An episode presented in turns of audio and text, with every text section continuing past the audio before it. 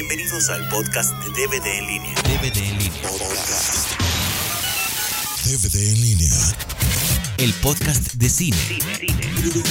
Blu-ray. Entretenimiento digital.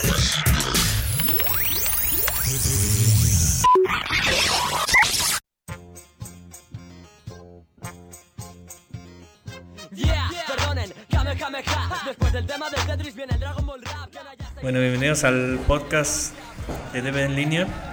Estamos aquí de nuevo con la siempre amable presencia de Sandrita Chan, Hola, hola. Isaías Naya. con su también amable presencia. Hola. Bueno, es que el primer amable presencia abarca los dos.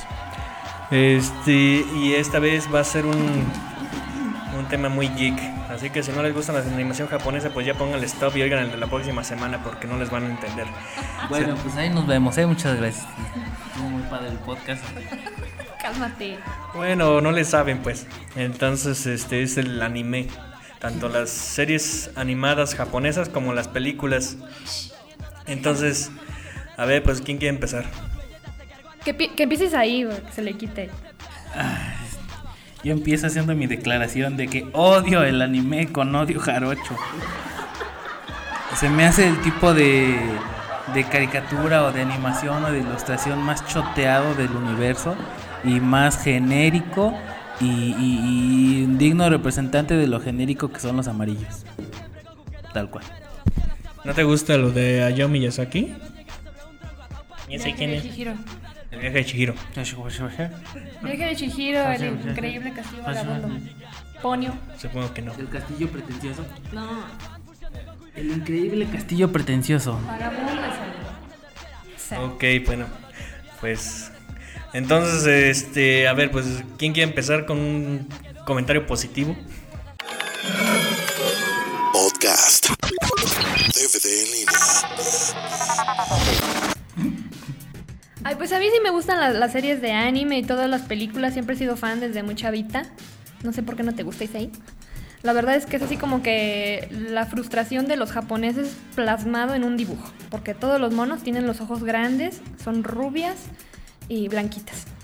Pero fíjate que, que incluso eso mm, es reciente porque no es que, que nunca me hayan gustado.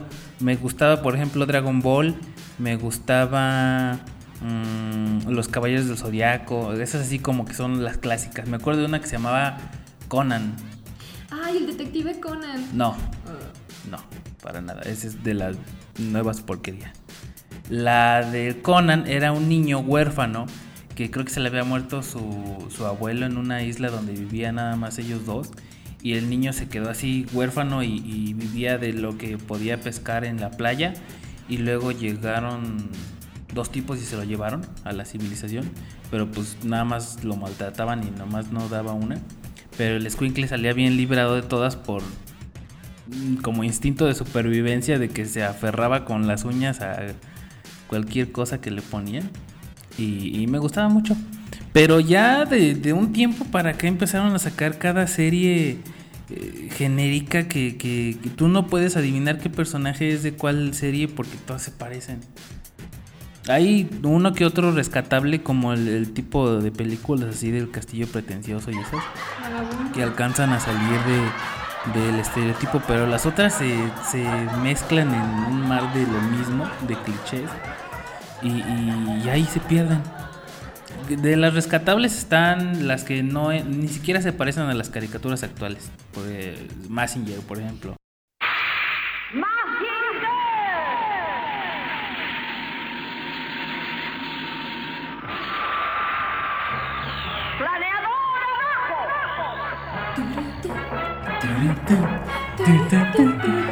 Bueno, eso. Massinger, que aquí tienes escrito M-A-Z-I-N-L-L-E-R. Escribí Ese es. Massinger mexicano. Sí, es el, es Bueno, está Massinger, está Heidi, eh, esa que te digo de Conan. Remy. Remy, o sea, Remy sí me causó un trauma porque a mí me dolía ver esa caricatura, yo no soportaba ver esa caricatura, era como ver una, una película de clasificación R de, de violencia y de masoquismo y de sadismo, de tanta cosa que le pasaba al pobre tipo así como que ya, mejor suicida, te deja de sufrir. Y esas caricaturas ya no se parecen en nada a las de ahorita. Eso sí, sí tienes toda la razón. Gracias, gracias. Sabía que como Judas, este, el tiempo me iba a dar la redención. Cálmate. No, bueno, Judas no lo han redencido todavía. Este. oh, bueno, no se dice así, pero. Whatever. Bueno, pues si tú escribes Messenger ya puedes ir redencido. Este. Sí. Este. Pues mira, por ejemplo, del Remy que dices, yo me acuerdo una escena muy particular, la de. Cuando se muere el señor Vitalis. Es que no más, yo creo que yo lloré del, del, del miedo o de la tristeza con ese pinche Cuando capítulo. mataron a los perros. ¡Ay, mataron a los perros! Sí, Eso sí. en el bosque. Mataron, mataron una vez a los perros y me acuerdo que en otro capítulo se le murió uno de hambre. Era así como el colmo. Pobres animales. Porque yo me acuerdo que el, el señor Vitalis está así cayendo una nevada así fuerte y el güey se acuesta encima del Remy y se muere. Pero yo me pongo a pensar, bueno, a ver. Creo, creo que el señor Vitali se murió en el bote. Lo metieron a la cárcel. Creo que ahí se murió. No, le nieva encima a Sí. los dos. Ay, no me y, se, y, se- Se murió cuando estaba nevando. y entonces este, yo me pongo a pensar, a ver, bueno, pues el señor Vitalis unos que unos 80 kilos, 90 kilos, 100. El, Re- Se veía acá, tostón, sí, sí, Se veía sí. el Remy tendría que unos 20 kilos. Échale 80 kilos muerto, de un muerto encima un niño de 20 kilos. Y muerto. Perdón, y muerto y en rigor mortis. Ay, no, pero es que. entonces Y también- congelado. Y, sí, ¿verdad? Todo durito. No, pero es que era, era un niño que ya estaba más curtido que ni la cecina. Y Era, o sea, si, si sobrevivía de cachos de pan y de dos, tres pesillos que le aventaban en la calle. y- Ay, ya no me quiero acordar. Ay, me encantaba la voz así de, Señor Vitali. Me encantaba. Pues bueno, a ver, una que yo recuerdo, bueno, aquí yo, yo creo que aquí no vieron mucho en Aguascalientes muchas series que pasaban porque en el canal 5 de allá de México, bueno, aquí lo empezaban hasta las 3 de la tarde, una cosa así.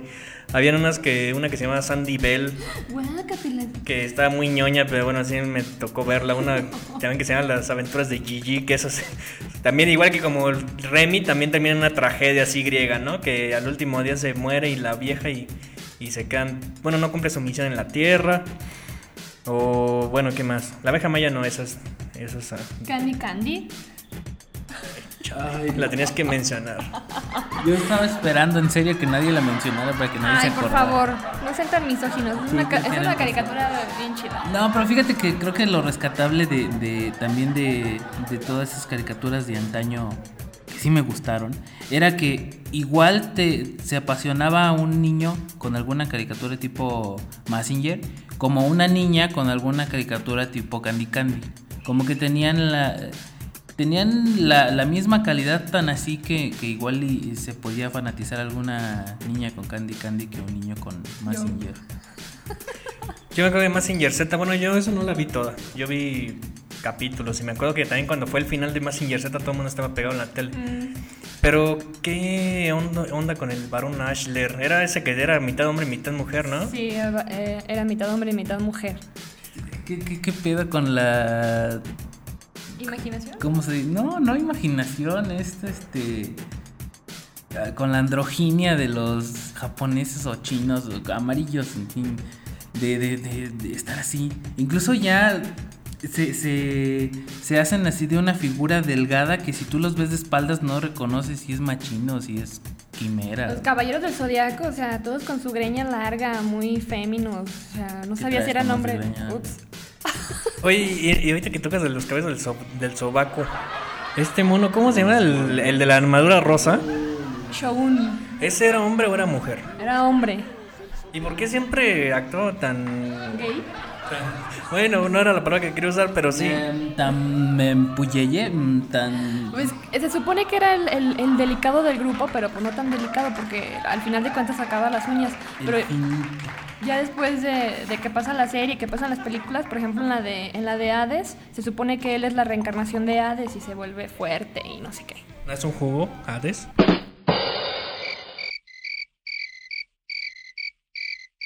No.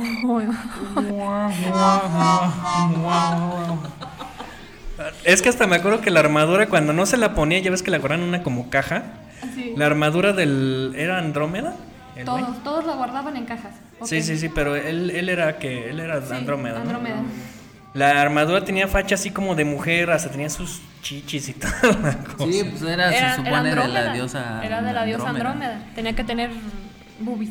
Pero, o sea, yo me imagino yendo a la repartición de armaduras, así de que pásenle, pásenle, pues su armadura. A mí me dejan la de Andrómeda y yo les digo, no, yo prefiero, yo mejor vengo el próximo año, que tenga nuevas. Sí, oye. O sea, que te toque una armadura de mujer, dices, bien, no man. Ay, no manches, Arturo. O sea, sí, ¿por qué, por qué escogí una armadura rosa con forma de mujer el güey? porque las armaduras eh, como que elegían a, a quienes tenían que usarlas o algo así era la yo me hubiera hecho boxeador o karateca. Bueno, esa es la filosofía. O Es mejor, como si, como si eh, una armadura de una mujer tuviera, no sé, algo ahí, una concha protectora. Pues no. O tuviera ahí eh, paquete. Pues no.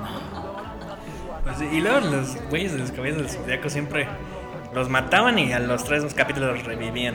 Los mataban, los re- ah, no, el único que no fue- mataron fue al Pegaso, ¿no? Ese sí siempre, siempre Ay, duró ¿quién- vivito y. Es que eso es clásico de. Creo que es, sirve para identificar las caricaturas de ese tipo. Eh, ahí entra también, entra Dragon Ball.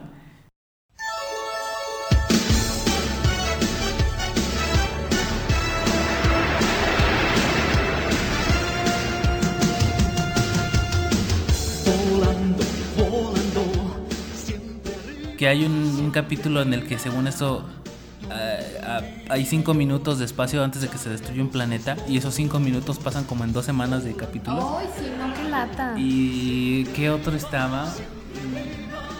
Las aventuras de Fly.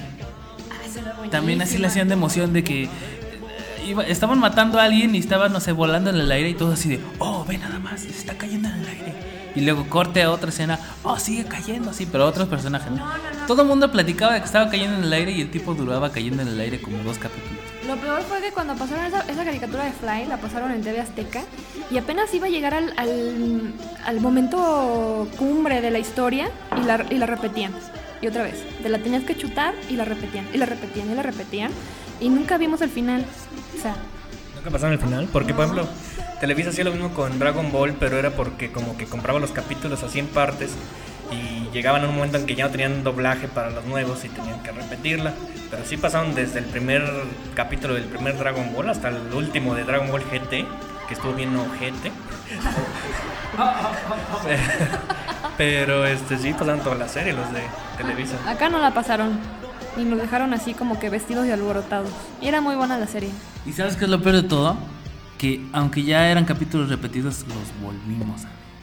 Todos y cada uno de los malditos jodidos capítulos. Con Gome. ¿Cómo le decía? No, yo, no, yo cuando repetí, yo era, me consideraba fan de Dragon Ball, cuando los repetían yo los dejaba de ver. Más o menos calculaba, decía, bueno, pues a ver, haciendo cuentas, más o menos para tal fecha deben estar pasando los nuevos. Para dentro de seis meses. Arturo con su calculadora. Aquí mataron a Vegeta. Y ya me ponía a ver los Simpson porque como era lo que tenían en el otro canal, pues ya, era lo que veía. Podcast.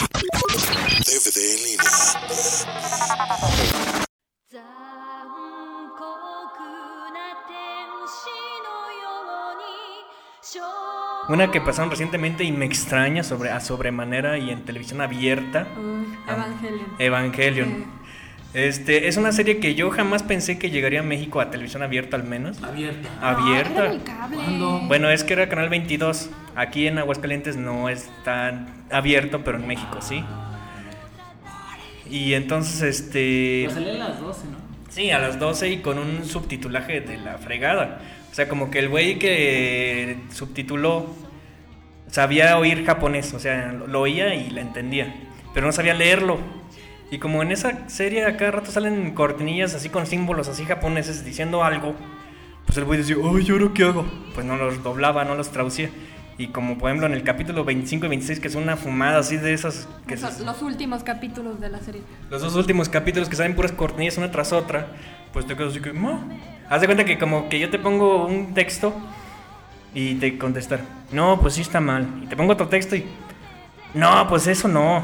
Y te pongo otro texto y, ay, no me digas. O sea, pero ¿qué decía el trinche texto? No, pues quién sabe, porque el güey no sabía japonés. Si, si, si tú eres tabú, no veas esa serie, por favor.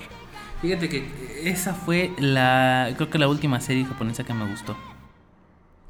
Yo, eh, eh, era obvio que esa serie estaba hecha para causar controversia de este lado del charco. Digo, desde la simbología católica, la, el Adán ese que estaba crucificado y no sé qué tanta cosa, hasta las, este, que mataban a un ángel que salía una cruz y no sé qué más. Estaba entretenida la serie, nada más que como que al principio empezó bien y luego ya se empezaron a meter en rollos muy filosóficos y terminó hecho una porquería con el 25 y el 26. Luego me, tuve que chutar la del final de Evangelion, la el película que reemplazaba esos dos capítulos. Y empiezas con que sale el Shinji Ikari haciéndose una puñeta sobre, sobre la. Ah, sí, cierto, yo lo vi en los, ¿qué? En los momentos más... En, en- un ranking lo pusiste en el sitio. Sí, las escenas más perturbadoras.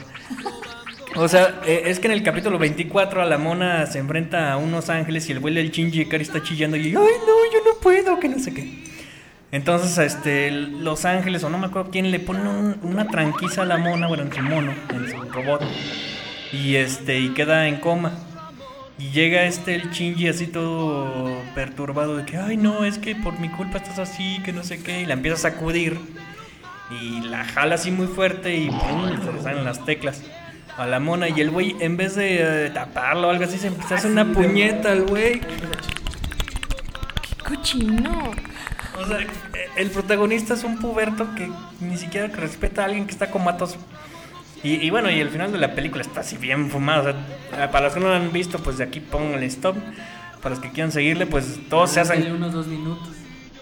Pero pues terminan como Adán y Eva, ¿no? Azuka y Shinji.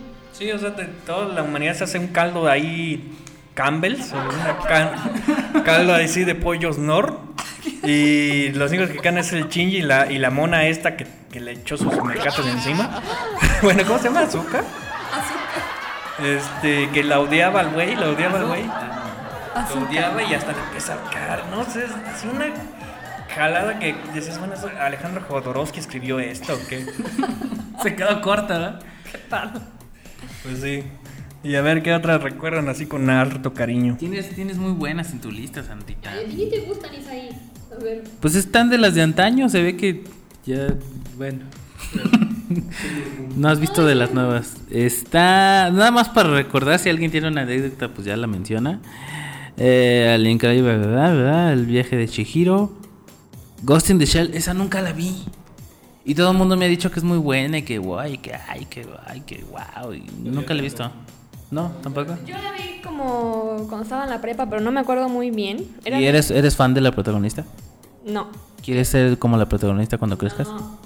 No, es como, como una chava así superhéroe, tipo ultraviolet. Es como Blade Runner, ¿no? Algo así, que me acuerdo que cuando se disfrazaba o se ponía su traje especial salía encuerada ahí arriba del edificio y luego se aventaba según ella. Era como un robot, algo así, no me acuerdo, le salían unos cables de la panza o algo así. Pero estaba así medio extraña, medio fumada. A ver, eh, otra en la lista. Chobits, ¿esa cuál es? Esa es de, de una chavita, bueno, se supone que están en, el, en Japón. Se ve que eres viñoña, así te las aventaste todo.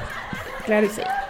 Están en Japón y resulta que ya las computadoras ya no son como las laptop o como las de escritorio normales. Y las has de tener en VHS. No.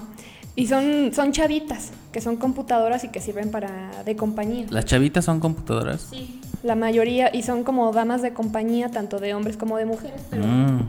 funcionan igual, o sea, como computadoras. Ya imagino para qué usan el USB esas monas. Ok. Eh, Yo, yo me acuerdo de una que se llamaba...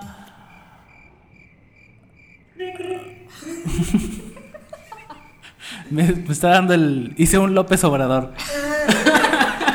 Bueno, mientras te acuerdas, este, pasemos a otra. Una que yo me acuerdo que las niñas están bien fanaticadas eran con la de Sailor Moon. A mí nomás me gustaba ver cuando se transformaban las squinklas porque enseñaban ahí, bueno, ciertas partes y yo estaba no puberto. enseñaba nada, Arturo, no enseñaba nada. Sí, en el último capítulo sí enseñó todo lo que... E- Esta serie me gustó mucho, pero ya conforme fue avanzando, sacaron unas fumadas y fue cuando se empezó a plasmar así como que el, el tema lésbico, el tema gay y que el hombre se convierte en mujer y cosas así medio fumadas. Bueno, las pasé y todo, estuvo chida la serie, pero así como que mm, abrió camino para... ¿Tú le adelantabas? No, No, sí. sí, sí las veía. sí. Era así como tu, como tu oscuro secreto. Sí, sí. Voy a contar una anécdota de Sandrita Chan cuando estaba la de Sailor Moon. Era tal su fanatismo por Sailor Moon que una vez su señora madre tenía que ir al hospital. No era por nada grave, era por hacer un no sé qué, ir por unas, ir por unas radiografías, una cosa así. Ir por limpio para Sandrita. Y tuve que ir yo a llevarla al hospital porque la muchachita no quería llevar a su mamá al hospital porque estaba viendo Sailor Moon. Yo no me acuerdo, ¿de dónde sacas eso? Lo borró de mi, de mi memoria. Yo no me acuerdo, Arturo. Para eso estaban las VHS, para grabar tus programas. Pero bueno, ¿Qué tal? No me acuerdo. Ay, no, qué mala hija soy, por Dios. las guerreras mágicas también me acuerdo, pero no, eso nunca me llamó la atención, la verdad. Esa como que sí era muy para niñas, ¿no? Sí, es para niñas.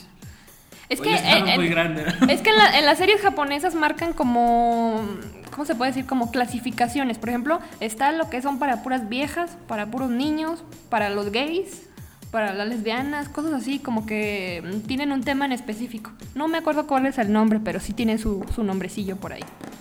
Las series. Podcast.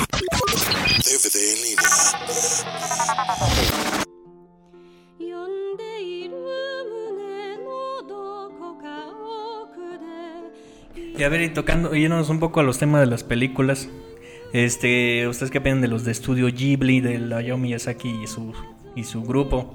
Del eh, Ca- Castillo Vagabundo, que con tu cara de Isai me imagino que no has visto. La del viaje de Ah, Chihiro. esa es buenísima. Es que, es que yo, yo veo que empiezan a hablar y ya no les entiendo. no- empiezo a, re- reconocer algunas palabras en español y luego ya así, guay, guay, guay, guay, Así guay. estaba yo ahorita con lo de Pixar. Sí, Sí, eh, se, se vio, pero gachos. Ustedes síganse en mí, síganse en mí. No volteen para atrás. Bueno, a ver, Sandrita Chan, ¿qué opinas de Estudios Ghibli? Pues la verdad, este, el tipo es bastante, ¿cómo se puede decir? Es muy bueno en lo que hace, tiene unas ideas bastante locas, por eso, ¿sí le dieron el Oscar al viaje de Chihiro o fue pura nom- nominación? No, sí, sí ganó el Oscar. Sí ganó el Oscar y bueno, ya a partir de entonces se hizo así como que de más renombre y se dio a conocer más por esa película, aunque ya tiene más, más películas en su haber. Pero sí tiene un toque así, digamos, como, no, no puedo decir como Tim Burton, pero sí tiene su, su toque extraño en las películas, muy raras, pero muy chidas si las sabes ver bien. Porque, por ejemplo, yo del viaje de Chihiro, esa la compré, no la renté. En ese entonces posteaba en un, en un foro. Dije, no, que el viaje de Chihiro, que la chifla. Además, como fue la segunda que ganó premio por mejor película animada, pues me llamó la atención, quieras o no. Entonces, como decía, no, esa no la van a poner nunca en renta, la compré. Y de pronto salían cosas que tú dices, ay, güey. Por ejemplo, el mono ese negro con la máscara, que se come a medio mundo y luego los guacarea. Y luego el bebé gigante con la abuelita en Arizona. Es que, es que tienes que verla, Isaí. No, ya, o sea, ya me dio asco con lo que acaban de decir. Eh, yo dije, eh, hay ciertas películas que yo sé que puedo ver con, con mi mamá y con y ciertas películas que no. Esas mismas películas eran las que no llevaba al trabajo, las que no aguantaba mi mamá no las llevaba al trabajo. Y dije, no, esa no se la voy a poner a mi mamá porque también va a decir, ay, guácala, que no sé qué. Luego después, esa sí llegó al cine aquí, la del Castillo Vagabundo, esa sí está profumadísima. Fumadísima, fumadísima con ganas, pero bien chiva. O sea, es que no, está fumada, pero está entendible. Bueno, o sea, ya que la ves como 20 veces, ya medio le entiendes al título, le entiendes a los personajes. No, bueno, la verdad es que sí tienen valores rescatables, pero de pronto es un encontronazo así de cultura, así, porque te muestran tanta cosa japonesa que tú, no, pues algo que seas muy otaku que le llaman, pues no lo entiendes, la verdad. Eh, Eso, yo creo que hay niveles de, de salvación para una persona, pero ya cuando llegas a ser un mentado otaku, ya, o sea, ya ni doble A ni ningún cursito así te salva. Ya cuando, cuando llegas a, a jugar esas cartas Magic y no sé qué. No sé, de esas, de esas madres juegos de así de cartas y, no, te entretiene, ahí ya. O sea, ni tu mamá te puede rescatar. He visto tipos de que ya tienen hijos y, y- y trabajo y todo y, y trabajan nada más para dar el gasto en su casa y lo demás se lo compran de cartas. Y, y- Ay, no sé, me impresiona, me da como miedo a tocar a un tipo así. Pues otra que yo vi y que sí es muy recomendable de Hayao Miyazaki es la de la princesa Mononoke, que es una de las primeras que llegan a este lado del charco, que es así, está violentita, es así que cortan brazos y cortan cabezas y no sé qué más, pero está muy buena. Y otra que también es Náusica, quién sabe qué chiflados, también esa está regular zona. ¿Sabes cuál tengo ganas de ver de las de la nueva época ñoña otaku tendenciosa? La de Akira. Que creo que ni siquiera es tan nueva. pero esa, esa, esa sí tengo ganas de verla. Esa es así como una especie como película tipo Matrix, o sea, bueno, tiene como que el, el feeling de Matrix, ¿no? Y, y bueno, de hecho es como para un... No es para niños, es como ya para alguien de 16 para arriba. Pero también llegas al final y, ay, güey, ¿qué pasó ahí? Que no entendí. Esa también está en un blockbuster, esa la tienen ahí. Ay, ¿sabes de cuál me acuerdo ahorita? La de la que me recomendaste, la del cementerio de las luciérnagas. Esa ya la vi por fin. Y chillaste dos, dos años. Eh, Sí. Chillaste como dos días o tres días. Yo la tengo y no la he visto. Ay, Isaí, por Dios. Esa está pero deprimente. Es, es la lista de Schindler o, o la de estas, ¿cómo se llama? La vida es bella o la de ¿qué otra película de guerra hay por ahí? Mm, la escena de cuando se muere el torito, El junto pianista. también, el pianista. El pianista, todas esas eh, son este los teletubbies. Son los teletubbies en comparación de la del de la del cementerio de las luciérnagas. Esa, ah, yo no me puse a chillar, pero ay, güey, todo el día siguiente estuve deprimida, así de que te sentías mal, así que véanla porque, híjole, está ¿No, bárbara. ¿No pudiste levantar la vista de, de una semana completa cuando caminabas? No, no, es que ve, vela. Me cae que si, si la ves y no te deprimes al día siguiente mínimo, este... Te Ay, no. perdono hacer un podcast. Es que es esa película así como que piensas que es de monitos y que es para la familia y no sé qué. Y te vas dando cuenta de que, de que no es nada de lo que parece. O sea, cruda como ella sola. Fíjate que aquí entra algo que, que ha estado saliendo últimamente y que la gente no entiende. Que no porque sean dibujos animados tienen que ser divertidos o para niños. Hay dibujos animados que no están pensados para que los vean niños. Hay juegos de video que no están hechos para niños. Y hay películas animadas que no están hechas para niños. No sé, es cuando alguien se extraña de que dice que los niños ya son muy violentos por los juegos que están sacando últimamente. Pero los juegos no tienen la culpa de que los niños los vean mm, porque no están hechos para los niños, nada más que los padres tienen ese estereotipo de los juegos de que si es videojuego es para niños y, mientras sea videojuego está permitido para los chiquillos. Ahí tien- tiene una clasificación como las películas animadas. Este, di- indica por qué tiene esa clasificación, si es por sexo explícito, por lenguaje moderado, por violencia, por gore, por lo que sea, pero como que nadie, nadie pela esas cosas y luego andan echando la culpa de que el niño se llevó su- la pistola del papá a la secundaria y mató a todos por el Halo, el Gears of War o algún juego así bélico. De hecho, a este Brad Bird, el que hizo lo de Los Increíbles, este decía que le caían en la punta del caracol que la gente dijera que la animación es un género. O sea que, ay no, que a ver qué películas te gusta, el género de acción, el género de ciencia ficción o el género animado. Y él dice, no es un género, es un medio. O sea, tú en una película animada puedes ser una película de acción, puede ser una de ciencia ficción, puede ser una tragedia como la de las luciérnagas. Y nada más para plasmar algo como la de Persepolis. Esa no es pa- no es una película para niños, es un o sea, es también una película ya que requiere un cierto criterio mayor. Este, y decían, no, la próxima vez que oi- oiga alguien decir que la animación es un género, le voy a patear el trasero. Así dijo y lo dice en el, en el comentario de Los Increíbles. Y tiene toda la razón el güey, o sea, no es un género, es un medio. Es como decir que el cómic es un género, no, pues también es un medio. O sea, no es lo mismo. Que, no sé, American Dad o Family Guy son para niños nada más por ser caricaturas. Pues no, nomás es un medio en el que hacen una historia. incluso ya los Simpsons, creo que fueron los primeros que, que dejaron claro que empezaron siendo para niños y después ya se fueron despegando de la categoría. Pues sí, y o South Park. South Park. Pero a ver, entonces ya para terminar, ustedes, bueno, salvo Isaí, para el no iniciado, para el que nunca ha visto una animación japonesa, ¿cuáles les recomendarían?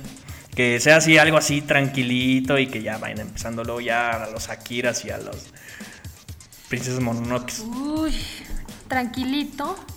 Pues yo recomendaría la, de, la del viaje de Shihiro, pero es que sí está muy, muy fumada. No sé. Esa sería yo creo que la... O por lo menos para iniciarse en el tema igual sí, ¿no? Yo vi el castillo vagabundo. Este, sí, sí está fumado, pero pues tampoco está así de que ay, se maten a escopetazos. Y luego en la, en la del viaje de Shihiro pasa Shihiro ahí por un, por un mercado de, de comida. Ay, se te hace agua la boca. Así. Ay, por Dios. ¿Y no te convertiste en puerco? No, esos fueron los papás. No, pues está bien. Bueno, ¿algún último saludo o algo? Ah, saludos a Oscar, a mi amigo Rodrigo y a Marcos. Evítense convertirse en otakus. Y ya. Bueno, pues creo que hemos llegado al final. No vean el final de Evangelion. Estoy infumado. Este, eh, y pues bueno, nos- escuchamos la próxima vez y muchas gracias por, por escucharnos. Sale adiós. Muchas de nada. DVD en línea. Puedes bajar este podcast de www.dvdenlinea.com www.dvdenlinea.com y desde el iTunes. DVD en línea. DVD en línea.